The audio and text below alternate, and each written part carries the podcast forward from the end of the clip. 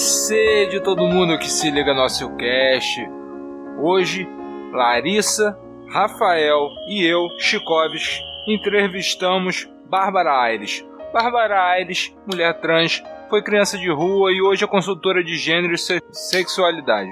Universitária, cursando comunicação social e jornalismo na faixa, é atriz e produtora. Está candidata a deputada estadual pelo pessoal do Rio de Janeiro e já foi assessora parlamentar do vereador David Miranda, do PSOL do Rio de Janeiro.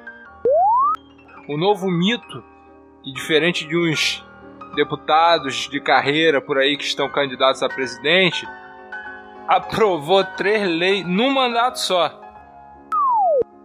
Produtora e consultora do programa Amor e Sexo por dois anos, consultora das duas temporadas da série Liberdade de Gênero do GNT e Quem Sou Eu do Fantástico. Militante e ativista trans desde 2007, já foi presidente do, da Astra, conselheira estadual LGBT, participou de dois processos de Conferência de Direitos Humanos LGBT em 2011 e em 2015, tendo participado como delegada nos dois anos na Conferência Nacional de Direitos Humanos LGBT. Ministrou centenas de palestras concedeu inúmeras entrevistas em todo o território nacional, acumulando prêmios como Transdestaque da Mídia, Prêmio Neto Lucon, Prêmio Direitos Humanos Arco-Íris, Visibilidade Trans, Prêmio Revista S de Visibilidade Trans, todos no ano de 2012. A gente fez uma entrevista maravilhosa com ela, que com certeza você vai gostar. Lembrando, se você está ouvindo a gente pela primeira vez, a gente tem um, um podcast. Você pode assinar ele tanto no seu iPhone quanto no seu Android, no iTunes. De qualquer forma, você pode assinar nosso podcast. Se você gostou, você compartilha. Achou que seu amiguinho vai, vai gostar? Pega o celular do amiguinho, vai lá no Google, Google Podcast, vai lá no, no iTunes e assina o nosso podcast no, no celular do coleguinha nossos canais de comunicação são arroba OcioCast no Twitter, fb.com barra OcioCast, nosso e-mail ociolevalvício.podcast arroba gmail.com comente no, no site ociolevalvício.blogspot.com.br e fique com a entrevista.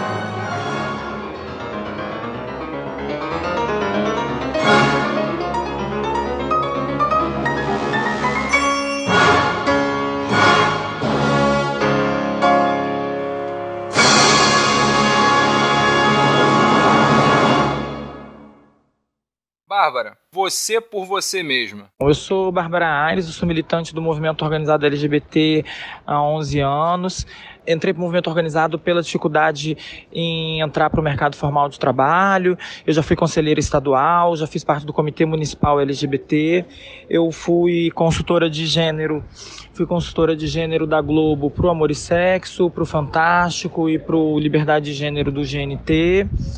Estava assessora parlamentar do vereador David Miranda, por causa desse meu histórico de militância, e aí hoje estou candidata a deputado estadual. Perfeito, Bárbara. Eu, eu, queria, eu queria deixar claro aqui, eu conheci você na última passeata do PSOL em Niterói, no qual teve aquele incidentezinho que até inibiu a sua fala no palanque. Você pode falar aqui ou não, fica a seu encargo. Mas se você quiser falar, eu queria perguntar para você: o que foi aquilo tudo, aquela interrupção de fala? E você acha que a, a esquerda precisa fazer uma autocrítica quanto ao preconceito LGBT? dentro dos partidos? O que aconteceu foi, na realidade, uma falha de comunicação. Eu, na minha luta pelo movimento, no movimento LGBT, eu sempre fui apartidária, porque eu entendo que a luta LGBT é uma luta para além de partidos, né?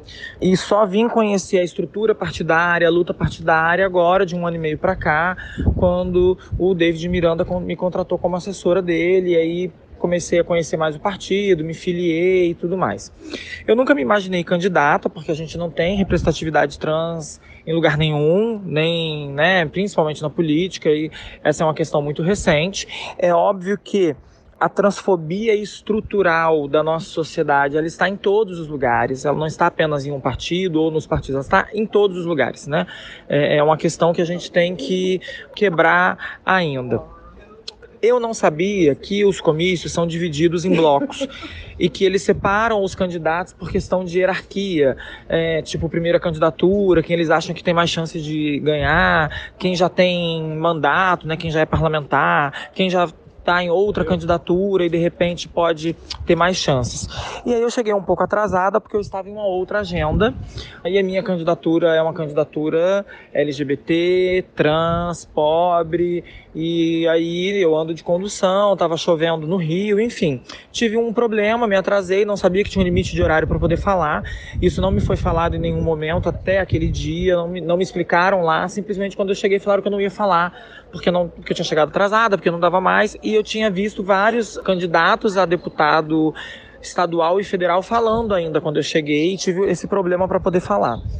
Eu acho que a autocrítica tem que ser feita assim, provavelmente em todos os partidos, eu não posso falar porque eu não conheço todos, mas no sentido de não só da questão LGBT, da questão trans, mas da questão da candidatura de pessoas pobres, de pessoas com pouca estrutura, porque é realmente muito perrengue. É, mas na quarta a gente vai ter um comício na Cinelândia e aí vai ser tudo tranquilo, já está tudo acertado, a gente já bateu o horário certinho, já, aí já me orientaram quanto à questão da estrutura e de horários. É, para falar tudo certinho, tudo bonitinho. Ah, que bom, né? Que bom que não que foi só apenas um, um mal entendido, mas que é importante ter essa autocrítica para manter o movimento para frente e para cima.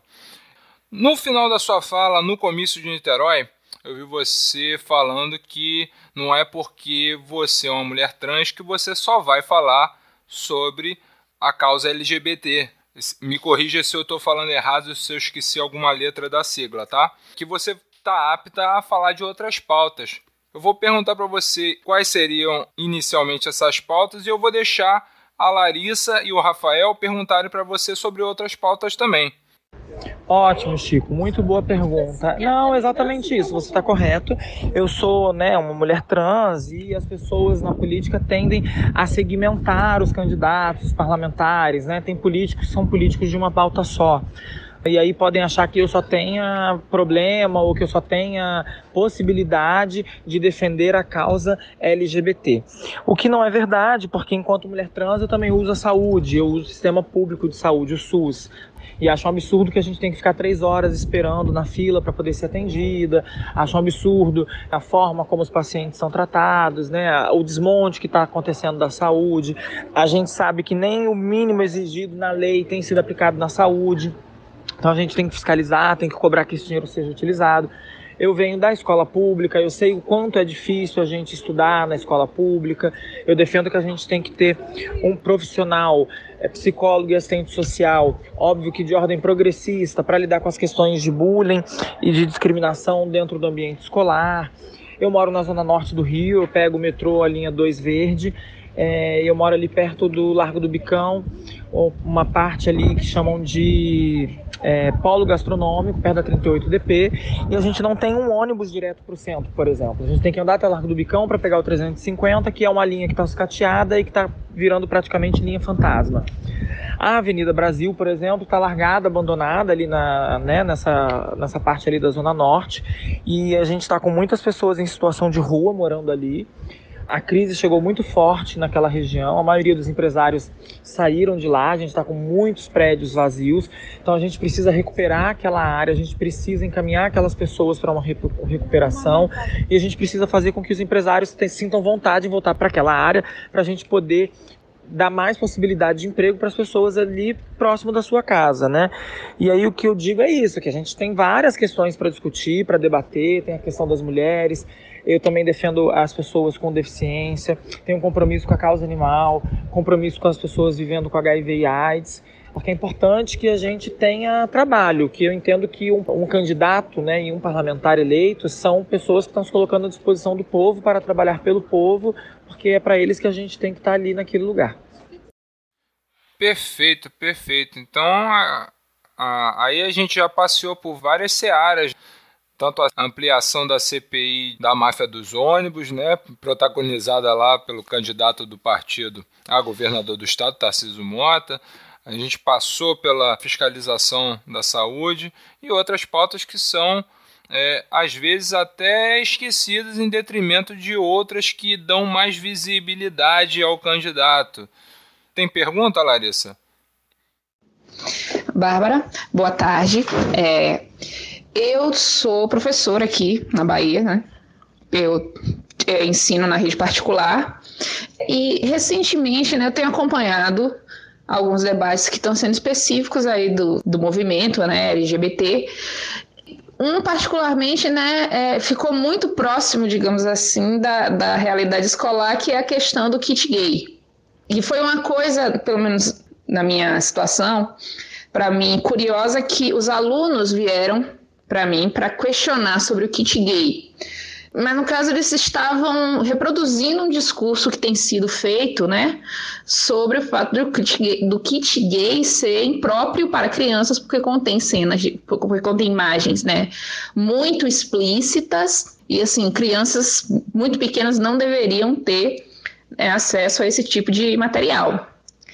E eu, eu assim, comecei a ler né, o, o material sobre educação sexual e, sim, tem algumas imagens, mas é, é, a gente sabe né, que também é uma, uma, necessidade que tem de se falar a respeito disso. Queria que você falasse um pouco a respeito dessa questão aí do kit gay, desse debate que voltou. É, só para renomear, para o ouvinte não achar que a gente está por fora do assunto, a gente sabe que o nome do pseudo kit gay, dito pela extrema-direita, na verdade é o caderno Escola Sem Homofobia. Obrigada, Larissa, Chico. É, sim, na realidade nunca existiu um kit gay, né?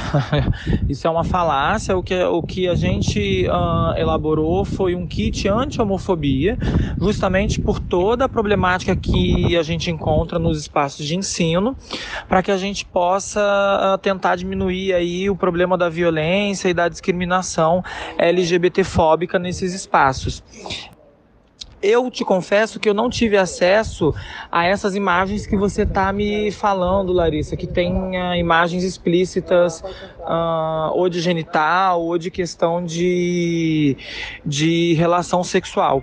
O kit anti-homofobia que eu conheço é um panfleto onde tem imagens de dois garotos abraçados, duas garotas abraçadas. Existe também um vídeo que mostra um pouco um relacionamento mais carinhoso e afetuoso entre dois rapazes e entre duas meninas. E tem também uh, imagens de uma trans e vídeo de uma trans. É, e essas pessoas são mostradas em situação de discriminação é, e é explicado por que, que essa pessoa está sendo discriminada e que aquilo não pode ser realizado. Esse é o kit anti-homofobia que eu conheço, tá? E que, até onde eu tenho conhecimento, não seria ministrado para crianças. Ele seria ministrado para uh, jovens, para adolescentes, a partir da sexta, sétima série, é, que é exatamente quando se introduz as ciências sociais, biologia, e aí né, as ciências e biologia, e começa a se falar então do corpo humano, da questão da sexualidade, seria introduzido nesse mesmo momento. O problema que a gente tem hoje na nossa nossa educação é que só é falado sobre a sexualidade de um olhar cis heteronormativo e de um olhar que coloca a mulher apenas no lugar da, no lugar da reprodução ainda é um olhar muito machista e LGBTfóbico. E a questão é essa: a gente conseguir colocar para os nossos jovens que nem todo menino tem pênis e nem todo menino gosta de menina, nem toda mulher tem vagina e nem toda mulher gosta de meninos e que essas pessoas devem ser respeitadas. É incrível como a nossa sociedade não consegue entender que sexualidade não é influenciável. Se sexualidade fosse influenciável, não existiriam pessoas LGBTs. Porque eu, por exemplo, sou filha de um pai militar de quase 90 anos, mineiro, e que se tornou evangélico. Minha mãe é nordestina, semi-analfabeta. Eles não entendiam nada da questão LGBT e eu fui ensinada desde pequena a ser um macho pegador né, um homem hétero, você não tem como lutar contra a sua própria natureza. É importante que as pessoas entendam que a questão é simplesmente essa. É, quem é homem é homem, quem é mulher é mulher, quem é hétero é hétero, quem é gay é gay, quem é lésbica é lésbica, quem é bi é bi. Enfim, isso é da natureza humana e ela é diversa. E a gente precisa entender que, as, que os nossos jovens precisam aprender a viver em harmonia nessa diversidade. Sim, para isso há o, a aplicação do caderno Escola contra a Homofobia, de intensidades de ilustrações para cada faixa etária. Existe o caderno que é para para criança de 6 a 8 anos, tem o caderno que é de, de 10 a, a, a 12 e tem um caderno que é de, de, de 14 em diante. Tudo organizadinho para ilustrar e combater a homofobia diferente do que falam por aí. Rafael, sua pergunta. agradecer a Bárbara aí pela, pela presença e pelo tempo que ela está disponibilizando para a gente. É, queria dizer para ela que aqui está todo mundo no mesmo barco, né, no sentido de que não tem nenhum bolsominion aqui no grupo e que está todo mundo a favor das causas LGBT. Eu, particularmente, sou bi. Queria falar para a Larissa que eu vou aguardar a resposta dela em relação à pergunta que ela fez, para ela apreciar a sua resposta, e aí depois eu faço as minhas perguntas. Perdão, perdão, erro meu. Larissa.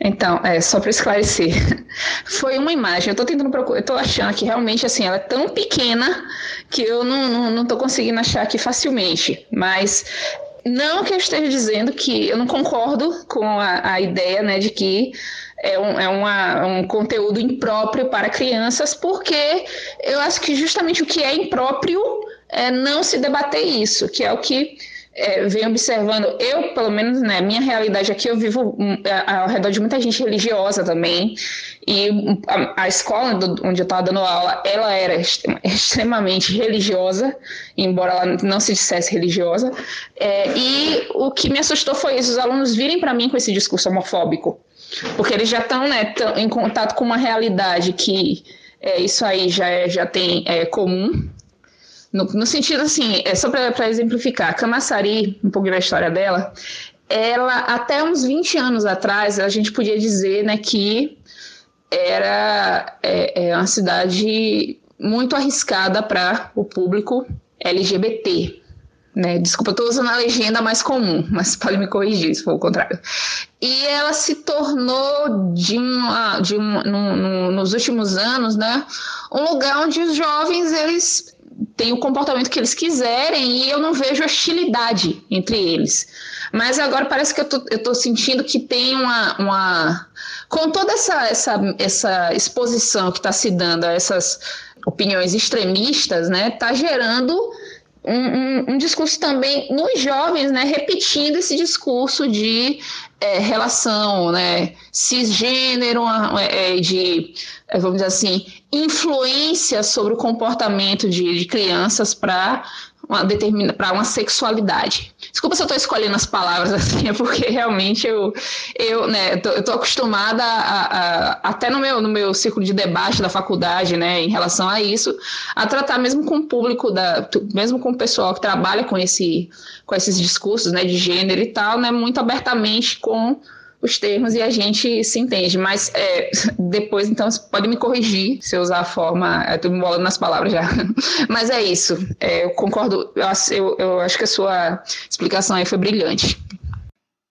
Bom, fechando um pouquinho esse assunto de, do kit gay, eu vou reiterar a minha pergunta que eu escrevi lá em cima, que é uma questão assim bastante contraditória, até o meu ponto de vista também é bastante contraditório, que ao mesmo tempo que a gente tem a massa popular, né, que é o proletário, que é o que está lutando socialmente e tudo mais, né, que é o, a, a passeata que teve aí do hashtag ele não. Por outro lado, a gente também tem uma massa popular extremamente guiada pela, pela mídia, pela fake news, pelo, enfim. A gente sabe que existe também uma massa, a, o preconceito ele está muito embutido na massa, né? Então, como é que você vê essa dualidade aí que tem o povo brasileiro, né? E que ao mesmo tempo é um, pro, é um povo de muitas lutas sociais, mas também um povo muito preconceituoso, enfim. Rafael, eu me considero parte dessa massa, né? Eu hoje me encontro desempregada e a maior parte da minha vida estive desempregada. Não tenho casa própria, não tenho carro, dependo única e exclusivamente dos serviços públicos do nosso país. E o meu entendimento é de que não é culpa da sociedade ser da forma que é, reproduzir o que reproduz, porque os nossos governos, as nossas políticas não prepararam a sociedade, não preparam as pessoas para entender a diversidade, principalmente na questão LGBT, porque a gente vive, né, uma coisa chata de falar, mas a gente tem que lembrar que a gente vive num país que é machista, patriarcal, misógino, LGBTfóbico, racista, classista, é, enfim, punitivista, tra trabalha numa ótica em que leva as pessoas a entenderem a vida dessa forma. Eu fazia parte de uma parcela da população que não gostava da política, porque a mídia, as notícias que chegam pra gente da política é só de roubo, é só de corrupção, é só de falcatrua, né? E você não vê melhoria para o povo, você não vê melhoria no seu dia a dia, você acaba então ficando desacreditado. Eu só passei a acreditar na política quando estive dentro dela e vi que tem pessoas tentando fazer a diferença. E eu, e eu me coloco nesse lugar, de tentar fazer a pessoa entender que o preconceito dela não é culpa dela, mas que ela pode conhecer uma outra realidade e que a falta de interesse dela na política também não é culpa dela, mas que ela pode vir a se interessar. Eu tento ser é, é, essa ponte, esse caminho para que a pessoa consiga aí mudar essa visão dela sobre a política, sobre o diferente e sobre a nossa sociedade no geral. Bom, eu fiz essa pergunta porque eu vejo muita gente diferenciando essa, esses dois grupos aí, como se fosse ou um grupo da classe média, ou outro grupo da, do, do povão, ou são os eleitores tal, ou são os eleitores de, de fulano ou de Beltrano. E eu concordo totalmente com você, que na verdade é todo, na verdade é um grupo só, né? É, e o que é importante não é tentar convencer ninguém aí para nenhum outro lado, mas cada um enxergar os seus próprios preconceitos, né? Não, com certeza. É, eu, inclusive, eu não gosto de fazer distinção de pessoas de nenhum sentido e não acho que a gente tem que convencer ninguém a mudar por causa de política A, B ou C de candidatos. Mas é isso. É, eu entendo dessa forma. Eu, quando converso, por exemplo, com um eleitor de extrema direita, eu não converso com ele no sentido de tentar convencer ele a mudar o voto. Eu converso com ele para apresentar meus argumentos, apresentar minhas ideias, para que ele veja qual é a nossa diferença, né, de projeto e quem está em volta escute. Geralmente quem está em volta escuta e aí se decide pela gente ou elogia. Eu já ganhei muito votos em panfletagem, conversando com pessoas de extrema direita e outras pessoas que estavam em volta gostaram da conversa e vieram declarar voto, pedir material. Queria saber qual é a sua proposta para o trânsito no Rio de Janeiro, que além de tão problemático, enfrenta as máfias, esses monopólios de tantos anos infiltrados aí na política. Muito obrigada, Rafael. Ótima pergunta. Eu entendo que para a gente melhorar o trânsito, a gente tem que, em primeiro lugar, investir no nosso transporte público. A gente precisa uh, de um ônibus que seja de qualidade, que tenha um preço justo, né, de acordo com o trabalho, de acordo com o serviço que ele oferece, para que as pessoas se sintam estimuladas a pegar um ônibus coletivo. Ah, a gente precisa ampliar o número de linhas. Existem vários lugares no Rio de Janeiro que o número de linhas é muito reduzido, principalmente zona norte, zona oeste, né? As, as partes mais distantes do centro e que não são na zona sul. É, aí não tem uma oferta, uma, uma oferta de linhas suficiente e o número de ônibus também tem que aumentar em determinadas linhas. Né, que são que tem uma quantidade maior, tem uma demanda maior de passageiros a gente precisa urgentemente ampliar nossa linha metroviária, né? A, a, o nosso metrô. A gente tem que ampliar o número de estações, é, fazer chegar mais longe. A linha 2, que é a linha verde, eu entendo que foi um erro as estações Central e Botafogo, usando me, o mesmo trilho que a linha uh, um, né, a vermelha, é, que é Uruguai Jardim Oceânico, porque quando você usa dois destinos diferentes numa mesma malha ferroviária, metroviária, você está ocasionando a diminuição de oferta de composição, porque vai, você vai ter que automaticamente é, passar primeiro um, um destino e depois o outro para você poder atender a demanda de todos os passageiros. Então entendo que tem que ser revisto esse trajeto para que não, para que a gente possa aumentar a, a demanda de composição do metrô. Precisa investir no nosso trem, ele precisa ter a mesma qualidade do metrô, ter uma maior oferta também. Isso é fundamental, porque é um, um transporte que é muito utilizado no nosso estado. E a gente é banhado por uma baía muito grande e a gente sabe que poderia ter mais catamarãs, né, as barcas, uh, São Gonçalo direto para o Rio, é, outros destinos, ampliar essa forma de transporte também. Se você investe no transporte público, tem um transporte público de qualidade que atende a população, as pessoas vão se sentir desestimuladas a andar de carro por causa do valor que custa você andar de carro. Se você tiver um transporte público de qualidade que te atenda e com preço justo. E para além disso, a gente não pode aceitar um governo que mude toda hora a mão da rua, que faça obras sem um estudo adequado para a gente poder ter uma fluidez no trânsito. E precisamos urgentemente recuperar a Avenida Brasil, que tiveram suas obras aí iniciadas, mas não foram acabadas, até para a gente recuperar o entorno da Avenida Brasil. E, obviamente, fazer um estudo minucioso das partes que estão mais críticas, ver, ver os lugares onde tem uma maior um maior tráfego de automóveis, para a gente ver a possibilidade ou de ampliar aquela via, ou de ter um desvio, oferecer uma outra alternativa de rota para a nossa população, mas tudo isso tem que ser baseado em estudos com especialistas de tráfego, né? é, e aí é algo que tem que ser feito com responsabilidade também. Muito bom ouvir a sua resposta.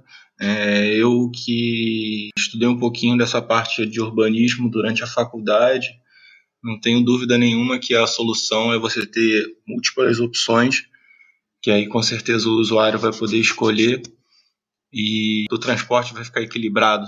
Mas, para além disso, com certeza também existem essas questões pontuais, que na verdade não são pontuais, né? já são quase que a, a, a que o mais comum é você encontrar o, tanto o asfalto quanto a situação toda da, da via precária então acho que atacar esses pontos aí também é importante. Além de, de, de lei orçamentária anual e outras atribuições que compete ao, ao candidato a deputado estadual pelo Rio de Janeiro, tem também a questão da, das leis, né? Você tem de repente assim uma lei que você está engatilhada assim na ponta da língua só esperando tomar posse na LERJ para botar no papel e apresentar pro, no púlpito? Ótima pergunta, Chico. Olha, uma que já está pronta é a do uso do nome social, né? E do banheiro de acordo com a identidade de gênero de pessoas travestis e transexuais. Primeiro, porque já existe um decreto no Rio de Janeiro há sete anos, desde 2011, que ninguém apresentou como projeto de lei ainda, e a gente já fez isso na Câmara Municipal. Mas dos meus 22 pontos, pelo menos 19, porque tirando né, os que são compromisso, 19, 18, porque o meu compromisso com as pessoas com deficiência é justamente não criar lei e fiscalizar, tenho compromisso com as mulheres da fiscalização do aborto legal, compromisso com a causa animal, é, compromisso com as pessoas vivendo com HIV AIDS. Então tem 22 menos 4, 18, por volta de 18 pontos da minha campanha, que são os pontos que vão nortear o mandato, eles podem vir a se tornar um projeto de lei. Que aí, obviamente, assim que eleita, eu vou encaminhar para o jurídico que me acompanha e que eu sei que vai me auxiliar para a gente já ir trabalhando nesses pontos como o projeto de lei, como abrigo para a população LGBT em situação de vulnerabilidade, como a própria, a própria lei que o David apresentou na Câmara Municipal, que o prefeito e o secretário só podem receber depois que pagar todos os servidores. Eu quero apresentar também no estado do Rio, né, para os servidores estaduais. Então já tem algumas, na realidade, que podem ser apresentadas. Praticamente pronta a do nome social, né, e essa dos servidores para receber o salário. E as outras todas é uma questão de adaptar elas para um texto jurídico em forma de projeto de lei mesmo. Pô, esse negócio aí de pagar os professores antes de pagar os cargos executivos é uma boa, hein? Esse negócio aí tinha que ser assim sempre. Você passeou pela seara dos compromissos seus de campanha já, já mas você tocou num ponto muito interessante quando você estava falando do quão capenga, né, tá essa distribuição de ônibus e de transporte, né, essa malha rodoviária e fluvial e metroviária do estado do Rio de Janeiro, da cidade e do estado como um todo. É, você pontuou bastante a coisa da evasão de algumas empresas uh, no entorno ali da Zona Norte. Uh, o que, que de repente a gente você na qualidade de, de, de deputada estadual poderia fazer para de repente captar mais, mais empresas, fazer essas empresas voltarem para a Zona Norte? A gente precisa, Chico, ter algum mecanismo, e aí eu entendo que o projeto de lei de repente possa ser essa ferramenta que obrigue as empresas, o Estado, a ter um equilíbrio na oferta das linhas de ônibus. É inadmissível que você tenha na Zona Sul exemplo, né? Não, não são números com, é, reais, né? Uma, uma, uma exemplificação aqui, que tem uma linha que tem 10 uh, opções de de ônibus, né? A pessoa tem ali. É, tá, tá num bairro em que ela tem 10 linhas como opção para ir de repente para o um mesmo lugar, apenas com uma rota diferente. E aí, na, isso na Zona Sul. E aí na Zona Norte, por exemplo, onde eu moro, ali perto do Largo do Bicão, você não tem nenhum ônibus para o centro do Rio. Isso é um absurdo, uma discrepância muito grande. Eu tô falando de uma área que é considerada nobre na Zona Norte, que é Vista Alegre, se ali não tem, você imagina outras regiões, imagina próximo a favelas, a comunidades. A gente tem relatos de pessoas que têm que andar um quilômetro, dois quilômetros, até mais, para poder chegar num ponto de ônibus e pegar um ônibus para sair de onde mora, para ter opções de ônibus, né?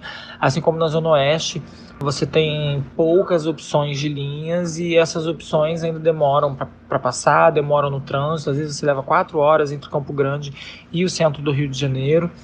Eu entendo que a gente pode de repente fazer nesse sentido, ter uma lei que obrigue as empresas a terem um equilíbrio na distribuição das linhas por toda uh, por todo o estado, né, de uh, cada região, para a gente não ter um desequilíbrio, não ter uma oferta muito maior uh, numa área privilegiada e ter praticamente nada de oferta onde a gente mais precisa, que é a população pobre, periférica. Sim, sim, a, questão do, dos ônibus você tinha dito. Mas é, anteriormente você tinha dito que, por conta da crise, houve uma evasão de empresas empregadoras da região norte, dessa área que você mencionou. Qual, qual, qual é, a, a, a, de repente, o, o pulo do gato para arrebanhar essas empresas de volta? De que forma, de repente, você conseguiria trazer essas empresas para a Zona Norte novamente? A gente não tem como aumentar a oferta de empregabilidade na Zona Norte se a gente não resolver a questão da segurança pública e a questão da gente sempre ter policiamento ostensivo e operações ali no entorno, né? Que isso acaba afastando as pessoas, seja moradia, seja trabalho. As obras da Avenida Brasil estão largadas e com isso a gente está com muita população uh, em situação de rua ali morando, ocupando as obras da Avenida Brasil. Então a gente precisa retirar aquelas pessoas dali, encaminhar para um acompanhamento, para um tratamento, é, ver se são do Rio, ver se são de outro estado, se tem família, enfim, a gente tem que dar uh, um destino para aquelas pessoas, óbvio que sempre pensando no bem-estar delas, com dignidade, nada forçado, mas a gente precisa que elas saiam daquela localidade, né, ali do meio da Avenida Brasil, no canteiro de obras, para gente, para que a gente não tenha aquelas pessoas ali, porque isso afasta empresários. Precisa recuperar, precisa voltar, né? Essas obras precisam andar, elas precisam ser terminadas e a gente pode, a gente deve, é, eu entendo que a gente tem que fortalecer o pequeno e o microempresário tem muitos prédios vazios ali que podem ser uma pequena empresa, uma microempresa ou até mais de uma empresa juntas no mesmo edifício. Hoje em dia está muito em alta espaço de coworking. está é, tá crescendo bastante. A gente já tem ali na, nas próprias comunidades muitas pessoas que vivem do trabalho informal e que de repente você tendo uma facilidade para essa pessoa, ela vai conseguir ter um local para ela trabalhar, um local onde ela vai receber os clientes. Então a gente precisa fortalecer a economia local ali na Zona Norte, recuperar a Avenida Brasil, uh, encaminhar as pessoas que estão lá para ou para suas casas ou para algum abrigo, enfim, tem que ver a situação de cada um que está ali, mas tem que aquelas pessoas têm que ser retiradas dali, andar com as obras e a gente conseguir fazer uma política de segurança pública que não venha a afastar uh, as pessoas ali da região, e sim que faça com que elas se sintam seguras em estar ali para morar, para trabalhar, né? Eu entendo que a gente vai conseguir atrair muitos empresários, até dos próprios trabalhadores da região, para estarem ocupando aqueles espaços vazios na Avenida Brasil quando ela estiver em pleno funcionamento, sem obras, é, sem moradores de rua, né, sem pessoas em situação de rua no meio dos canteiros de obra e com uma segurança pública que não seja só para saída no tiro à torta e à direita em qualquer pessoa que eles acham que seja suspeita. Eu queria perguntar, Bárbara, no caso, sobre essa questão de moradores de rua, como é que você está acompanhando aí as políticas que são feitas, no caso, tanto para a situação de segurança deles, quanto para uma assistência, que a gente sabe que muitos deles também não são só uma questão de pobreza, de moradia, mas assim, e sendo também que você já viveu essa realidade, né? Como é que você tem acompanhado isso? Olha, Larissa, muito obrigada pela pergunta, porque assim, a gente sabe que o nosso Estado não olha por essas pessoas, né? Ou, infelizmente, os nossos governantes, eles visam voto, e a gente sabe que população em situação de rua, sua grande maioria não vota. Não tem sua documentação, estão numa situação de extrema vulnerabilidade, não tem um endereço fixo, não tem um emprego. Então, é uma população que, para a grande maioria dos governantes, teria tinha que ser exterminada. Não à toa a gente vê muita política de maquiagem né, das regiões onde tem população em situação de rua, quando a gente tem grandes eventos, principalmente aqui no Rio de Janeiro. A gente tem uma deficiência de abrigos em geral né, para a população, isso é um problema. E ao mesmo tempo, a gente tem aí a ordem fundamentalista se apropriando dessa pauta, resgatando muitas pessoas dessa situação, mas óbvio que com um olhar, com um viés de uh, evangelizar essa pessoa, de trazer ela para o lado da sua religião, enfim, né? E aí eu entendo que o Estado tem que se antever a isso, tem que tem que tomar a frente disso com políticas é, públicas que, para além de abrigos, é, assim como eu defendo projetos de qualificação e de encaminhamento para a educação para as pessoas LGBT em situação de vulnerabilidade, para as pessoas em geral também tem que ter. E aí né, a gente vê todo o sistema de políticas públicas para essa pessoa. A saúde, a assistência social, enfim, elas precisam ser olhadas, precisam ser cuidadas, precisa se ter um olhar uh, mais humano sobre essas pessoas, né? Nem todo mundo que está em situação de rua tá porque quer ou porque escolheu isso, né? Tem muitas pessoas ali que estão esperando apenas uma oportunidade para ser resgatada, para estudar, para trabalhar, para poder uh, ser um cidadão de fato de direito na nossa sociedade. Bom, Bárbara, a última pergunta que eu quero te fazer, ela está relacionada à violência e a violência dirigida justamente às pessoas que ocupam cargos que precisam enfrentar grandes forças, né? O caso recente aí, a tragédia da Marielle, lembrou para a gente como a, a, política é a última fronteira com a violência e como essa fronteira ela não é impenetrável, né? Ela várias vezes ela é penetrada e eu queria saber como você faz para você se defender dessa violência. Você é uma pessoa que com certeza já enfrentou muitas violências na sua vida. Olha, Rafael, muito triste realmente a gente saber que mesmo enquanto uma pessoa pública, um parlamentar eleito, é, você está exposto uh, a uma execução política e que fica sem resposta mais de seis meses depois.